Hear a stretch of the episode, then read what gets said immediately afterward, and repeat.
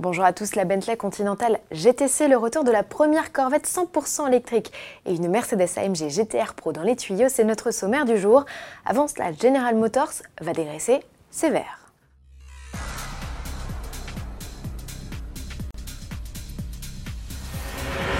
Coup dur pour les employés de General Motors, le premier constructeur automobile américain annonce un vaste plan de restructuration, le plus important depuis son dépôt de bilan en 2009. Le propriétaire des marques Chevrolet, Buick, GMC, Cadillac ou encore Holden veut supprimer 15% de ses effectifs mondiaux, environ 14 000 postes, et fermer 7 sites de production en 2019. 4 aux États-Unis, 1 au Canada et 2 hors du continent nord-américain. Le constructeur va également fermer l'une de ses quatre usines en Corée. General Motors compte ainsi économiser 6 milliards de dollars d'ici 2020 et gagner en compétitivité dans un secteur en pleine mutation. Pour la PDG Marie Barra, il s'agit de prendre des mesures tant que l'entreprise se porte bien et que l'économie est solide. GM veut recentrer sa production sur les modèles les plus profitables, comme les pick-up et les SUV, à l'instar de son concurrent Ford.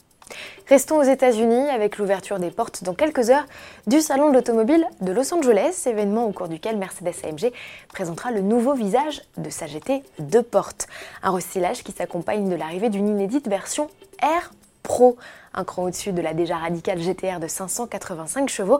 Elle s'est à son tour attaquée à la célèbre boucle nord du Nürburgring. Quelle est sa puissance? De combien a-t-elle amélioré son chrono? Il était jusqu'ici de 7 minutes et 10 secondes.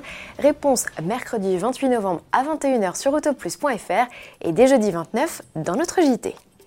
De son côté, l'entreprise américaine Genovation débarque au cœur de la Cité des Anges avec deux prototypes qu'il commercialisera dans la foulée. Cette Corvette 100% électrique, on l'avait déjà croisée en janvier dernier à Las Vegas. Pour mémoire, elle embarque un moteur de 800 chevaux capable de la propulser à plus de 330 km/h. C'est à ce jour la voiture électrique de route la plus rapide du monde. Ses concepteurs espèrent même l'homologuer à plus de 350. Des performances décoiffantes tout autant que son prix, 750 000 dollars.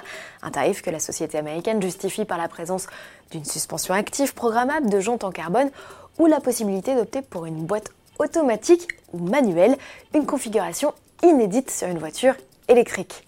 75 unités de cette voiture, dont l'autonomie a été portée à 280 km, devraient voir le jour d'ici la mi-2019.